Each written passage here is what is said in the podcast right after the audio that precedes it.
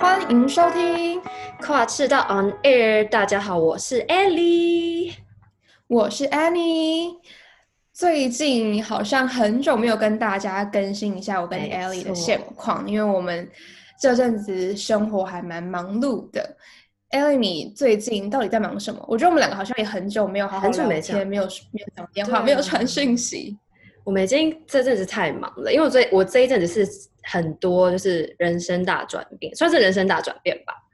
对，因为我才刚，我就刚毕业典礼完，然后后来我又办新签证，然后我又搬了新家，跟现在又有新的工作，所以我最近真的非常的忙碌。你呢？你是不是也刚开学？我现在从开学算到现在，应该大概六个礼拜，所以也算是你知道，学期一开始通常都比较轻松啊，大家还在认识新的课程、认识新的教授。但通常到了第第六个礼拜，应该算是学习学期的一半的时候，就开始感受到排山倒海的压力。所以我这阵子也是基本上就是吃饭、睡觉、做事情，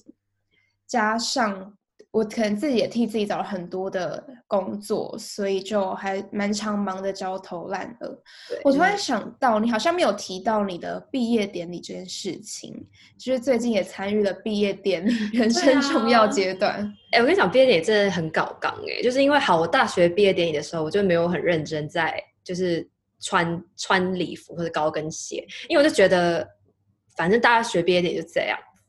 讲成这样子，但是因为好，就是反正我其实是去年十一月底就结束我学校课程，可是因为 COVID 的关系，所以本来是十二月的毕业典礼就一直延延延延到二月才办。然后毕业典礼就是我们就会每个人都要上台，就是他是真的会一个一个念你的名字，然后我们就是要轮流上台这样子，然后领奖，然后跟那个学校的那个很大的。的长官这样敬礼，然后拿了毕业证书这样走下台，所以我这个毕业典礼就是搞得很瞎忙，就还要找衣礼服，还要找鞋子，然后跟朋友也是有一些就是正式的晚宴，然后毕业典礼这样，所以就是虽虽然就是只是个毕业典礼，但是就是也是搞了蛮，就是也是搞很多有的没的仪式这样。你刚刚说毕业典礼是上台要每个人名字都被念过，然后就一个一个上台吗？对。那我很好奇，你们这些毕业生有多少人？哎、欸，其实一个一个上台，然后念名字，应该要花蛮长的时间吧？对，但是因为我们都是一个 faculty，一个 faculty 去毕业典礼，所以我的 faculty 就是 science 嘛，所以我们就是 PhD、Master 跟 Bachelor 一起。大概其实真的很少，因为很多你知道，很多学生都回回自己的国家，或是因为 coffee 没有办法来参加、嗯，然后家长什么也是，所以其实大概一个小时内就结束一这一个 faculty 的。毕业典礼有，我前阵子就看到你 PO 毕业典礼的影片，我就超级羡慕，因为我那阵子还不确定说我今，因为我是今年五月毕业嘛，所以我还不知道我到底会不会有个毕业典礼。因为像是我朋友他们去年毕业的，真的超级可怜。如果本来就没有打算在美国找工作的，他们就是默默的收拾行李。没有毕业典礼，有一个线上的，可是其实基本上你平常已经在那种 Zoom 的会议待了非常久，你不会想要一个毕业典礼还在在网络上，然后就那边看大家讲话，然后每个人头都缩的超小，所以其实很多人就也没有参加线上的毕业典礼，回他们到就是毕业后可能也没多久就收拾行李，然后回到自己的国家，所以很多人就觉得非常落寞。然后我前阵子其实也还蛮忧郁，想说我真的快要毕业了，难不成我今年大概毕业典礼也是这样的惨况？不过我们学校昨天就发布一个讯息说，就是因为现在美国很多人在打疫苗了嘛，所以他们想说疫情好像有慢慢控制下来，很有可能今年的毕业典礼还是会照常举行，只是他们可能就会找那种。不是学校的场地，是外面的会场，可能像是可以容纳演唱会人数的那种会场，所以大家彼此之间的距离可能就会大一点。可是就相对的，也不能约一些什么太多的家人朋友来观看，对对对对，因为就是这样的人太多，很难控制。对，不过这是目前的计划，就希望不有不会有任何的变化。虽然说可能研究所整个过程没有到学校上过课。不过，如果给我一场实际的毕业典礼，我应该会觉得蛮珍惜。对，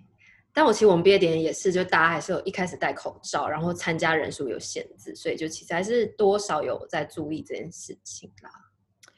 就希望这二零二一的这上半年就已经有一些很顺利的开始，然后就可以持续下去。然后讲到顺利的开始，我相信你就是二零二一的这上半年好像也蛮多好事情可以跟大家分享。就是你要不要来回顾一下？就是你这阵子虽然忙碌，但是也经历了蛮多，就是让你感到兴奋的事情。我跟你讲，我真的一月整个非常非常的。低落，因为你知道我是从去年十一月中的毕业，然后其实我从十月开始就一直一直一直在投各个工作，然后那时候实习完的时候也一直想说这间公司会不会要我留下来，然后我就一其实一直陆续就是就有在等待各个就是我投的东西的消息，可是都没有回，然后我也觉得好，因为年底大家都放圣诞节跟跨年，所以其实根本就没有人在征人，所以我就觉得好，那我就等到跨年过后再看情况，但结果就是你知道就是跨年。真的就压力很大嘛，因为一整个一月你都在每天都在等待着，就是有人回复，或是等待就是投的东西会不会有消息，或者有没有工作释出。所以其实我整个一月都蛮心情低落的。然后因为我还是有在打工，所以就还是会觉得就是很想做自己真的想做的事情，我不想要一直在做打工，所以就让我的心情很低沉。但是后来就是在一月中底中后段的时候开始，就是有一些。回应，但其实就是因为现在的情况，所以其实我真的觉得很少公司会争一个没有经验的新人，或是根本就没有工作释出。因为毕竟很多人现在经济不景气，还是很多人被裁员嘛。但是现在大概真的是一个瞬间的转转变，你知道吗？就是我大概在一月中的时候就投了一间就是澳洲的大酒厂，我就是投这一间，然后想说他就是有试出一个职位，然后就想说我就试看看，然后就后来就开始接到，因为他们公司比较。就是比较是要走一些程序的，就是你要先做第一阶段的，就是线上的面试跟回答一些简答题，然后第二阶段就是做智力测验，第三阶段才是 face to face 的面试。所以就是你有点像是你要过关，慢一关一关过，就是慢慢过，然后你才可以过关斩将的感觉。对，没错。然后我那时候真的是每一关我都超紧张，然后我就是每一关都是想说。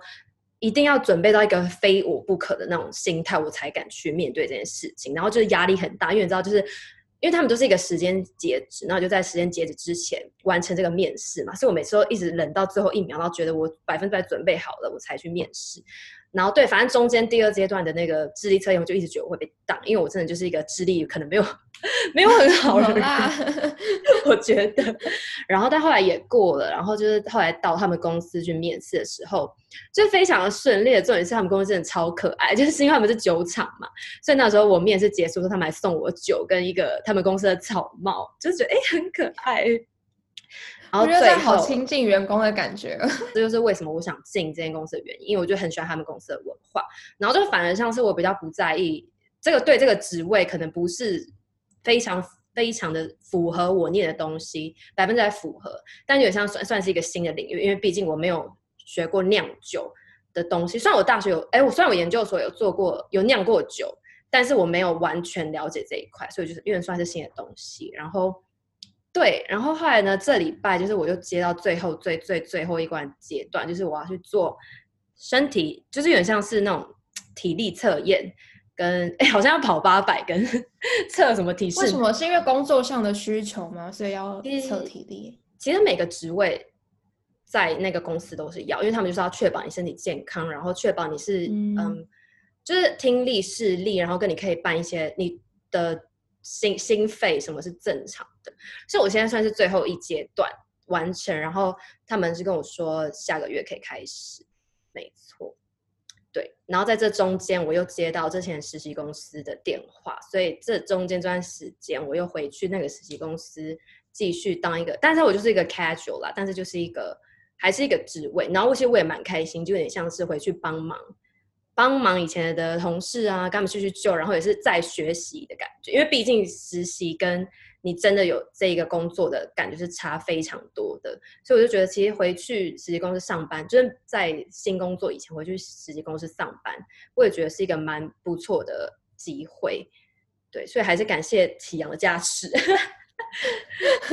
双喜临门的感觉，因为我觉得真的像你说的，就是可能做两个礼拜的工作。帮忙，跟你真的实际上你接了一个职位，然后你可能在这间公司会待比较长的时间，那种责任感跟压力是不同的。嗯、而且我记得当时你离开实习的公司，那阵子你好像就还蛮难过，因为你会觉得说，哦，就是你可能已经熟悉这个环境，熟悉这些同事，然后就也不知道下一次什么时候可以再看到他们。如果刚好有这个机会，你又可以回去跟他们叙叙旧，我就觉得还蛮好的。我觉得感觉像是贵人，就是。你知道吗？就是在这中间，我可以有这些机会，都是因为建立了一些人脉，跟遇到一些贵人，才在这个时候得到这些机会。所以其实都，我就蛮珍惜。就当初他们只问我说：“哎，你要不要回来帮忙？”说我也，马上就是二话不说就答应，因为我也不想要错失这个机会。然后也辞掉我上一个就是算是打工的工作，但我就觉得。总是要迎接新的东西，虽然我都蛮不舍，因为我觉得我上一个工作也是跟老板很好什么的，就像是新的一年，然后再面对新的事情，对，就像我这阵子也搬家，然后新的签证什么都让我觉得这一年的开始其实一直都是在迎接新的事情跟挑战，我觉得蛮有，对我来说蛮有意义的。而且我当时接到你的讯息说你顺利拿到酒厂的工作的时候，我真的超开心。然后后来我们不是通电话，然后那时候我跟 Ellie 通电话，那我们在讨论她就是新的工作大概做什么，然后他很开心，然后我就我我超激动。可是因为那时候就是台湾在春节，然后我们在老街，那我就不好意思讲话讲太大声，虽然我还是不自觉就是音量会就是变大。然后我家人就是我还没有跟我家人说，就是哎 Ellie 找到工作。就我一挂电话，我家人就是完全都已经搞清楚状况，就可知我讲话多大声、多激动。对，因为我觉得就真的看你一路找工作啊，然后刚刚说到面试过关斩将，这段真的辛苦是只有自己知道。嗯。然后我也很能理解，就是你说你很希望把每一部分，不管是面试啊，或是智力测验，或是到最后的就是真人面试，都想要把它做好，是因为就是你好像想把自己。准备到一个最好的状态，然后要让大家知道说你有这个勇气，你有这个能力去接这个工作，就我完完全全可以深刻体会到这样的，这一定是有很大的压力，但相对的，你也是想把自己最好的一部分呈现给主管看那种感觉。对。因为我就是前阵子也是有经历，就是这种线上面试啊，然后也是类类似智力测验这种，我还没有到真人面试那一部分，但是我就已经觉得，光是线上的，不管是面试或是做测验也好，就已经让我压力够大了。所以我觉得，就听你这样讲，就是说你现在有好的结果，就是同时也是给我自己很大勇气，嗯、因为我觉得。还没有出社会之前，都会觉得找工作不就是这样吗？你有学历或者是你能力不差的话，应该没什么问题。但是实际上，你开始投入时间跟心力去找工作以后，你会发现，有时候就是你把自己都准备好是一回事，还是要有一点运气跟一点机缘，机缘或会遇到一些贵人才会让自己就是很顺利的走上你想要的目标那条路。嗯我觉得这中间的那种就是辛苦啊，或者是一些情绪的那种很大波动，其实都是自己才能够体会。我这一次最大的体悟，其实就是，其实你不用一直去担心，说我什么时候可以找工作，我什么时候可以得到什么什么什么。其实就是我后来就是接到这两个公司的电话之后，我就觉得，其实我最大的体悟是，当你真的准备好你自己的时候，那些机缘跟那些你要的东西就会。来迎来的时候，你就是准备好状态去接受他们，所以就是我觉得，虽然我一开始也是很急跟很就是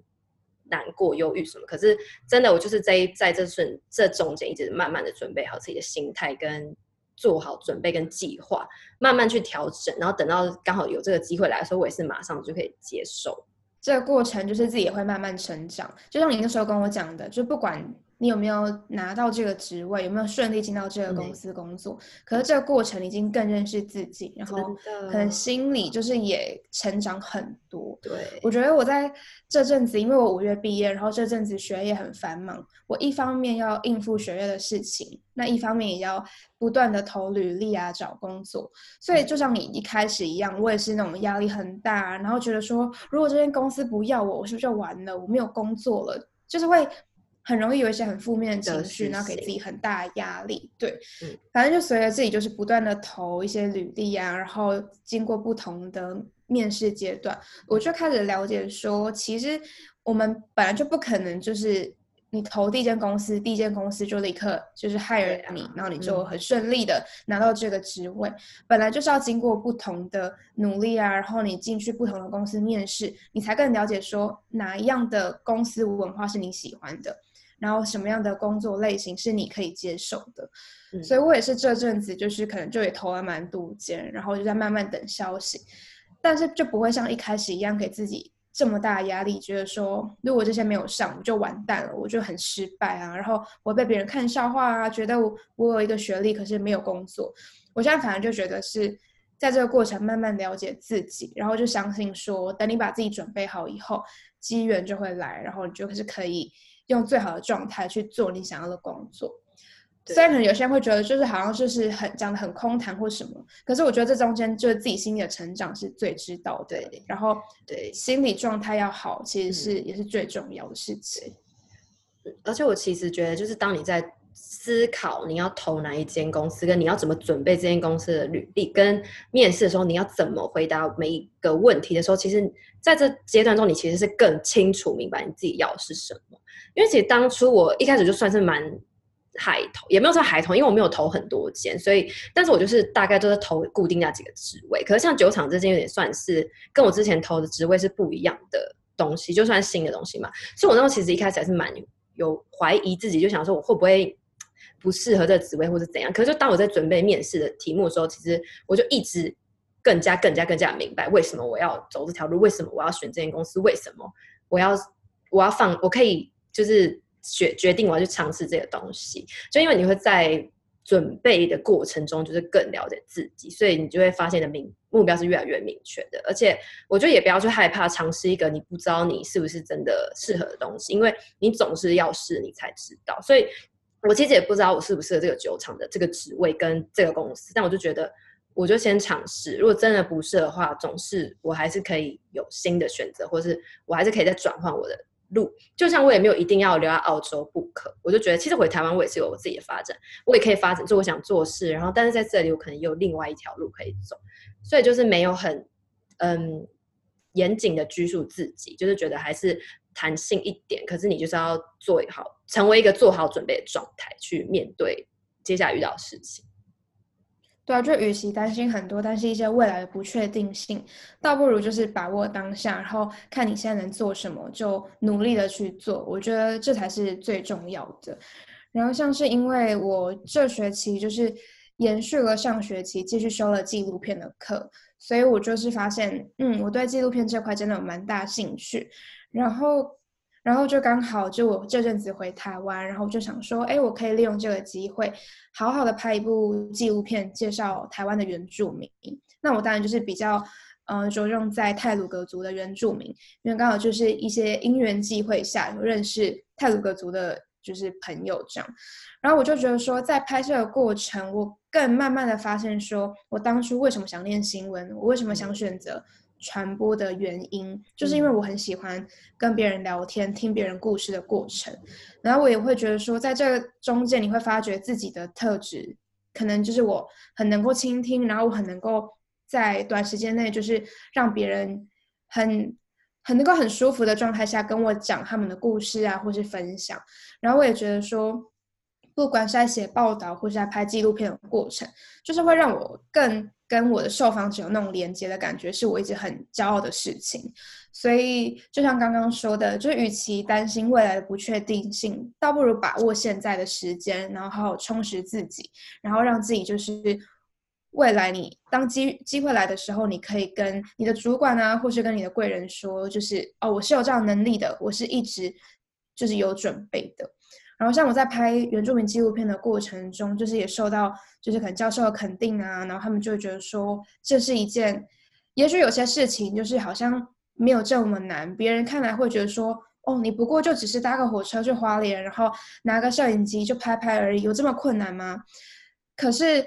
就算这件事情没有别人想象中这么困难，可是有多少人是不愿意去做的？所以一旦你愿意，就是。跨出你的可能，跨出舒适圈，然后去做这件事情，你就已经拉远了你跟别人之间的差距。嗯、所以我觉得在这这过程中，我也学习到蛮多。然后这阵子虽然往返花莲，我大概跑了五六趟了，每一趟火车大概来回十个小时左右。可是我觉得是一件很值得的事情。然后就是每次听到，因为我课堂都是美国人嘛，然后如果就是课堂上我提到说台湾的原住民文化什么，然后看到大家就是很好奇，然后会一直问问题啊，然后会希望我回答他们的一些疑惑的时候，其实心里是会很有成就感的。然后像我的纪录片老师也说，嗯，就是系上开这堂课这么久，然后有这个系以来，就是其实没有人真的很认真的介绍过台湾的文化，然后他会觉得，也许在我看来是一件就是真的很累啊，然后有点是吃力不讨好的事情，可是我因为我愿意去做，所以可能就会让这个戏。就会有一个新的，那是新的篇章嘛，就大家就知道说，哦，就是有台湾这样文化，然后我可以把台湾文化带进去那种感觉。嗯、所以我觉得听到这样也是蛮，就觉得哦，自己的努力是有被肯定，其实是蛮开心的。然后就是另外一堂课老师也说，嗯，那我既然现在在台湾，我可不可以做一篇报道，就是在讲台湾防疫的事情？他说。就是因为大家都觉得台湾防疫很好，然后如果我可以写一篇文章，然后加上我现在就是自己在这边观察到的或是遇到的人，也许都会有一些故事想要说。所以如果我可以把这个报道写出来，他们会觉得会还蛮有意义的。所以这可能就是我近期在学校的一些近况更新，嗯、虽然就是真的蛮蛮辛苦的啦，可是我觉得还蛮值得。然后也会觉得说，嗯、对，就是。我这个教授跟我说过，他讲说，也许你一开始来国外念书，你是因为想要报道国外的事情，你想要融入这边文化，但是你不要忘记说，你原本是来自哪里，然后你你的身份。他说，在了解外国文化的同时，不代表你要放弃原本自己的文化。他说，如果你有办法。能报道国外的事情，也能把自己家乡文化带到国外，这才是真正厉害的，就是记者。嗯、所以我就觉得，因为这样我也蛮受感动。然后加上我以前可能就是那种很不想要让大家觉得说，哦，我可能就是提一直提台湾的事情或什么的。但是那个教授就说，如果你自己都不认为自己的文化重要了，谁会觉得重要？然后我就觉得。对，也是，就是我并不是好像只报道台湾的事情呢，我其实多元都有报道，就是我都有多元报道。可是利用这个机会，我刚好在台湾，然后把台湾的一些事情写成新闻，就觉得好像也还蛮重要的。所以，嗯、对，就希望在毕业前能做出一些不错的作品，然后毕业后看能不能顺利找到工作。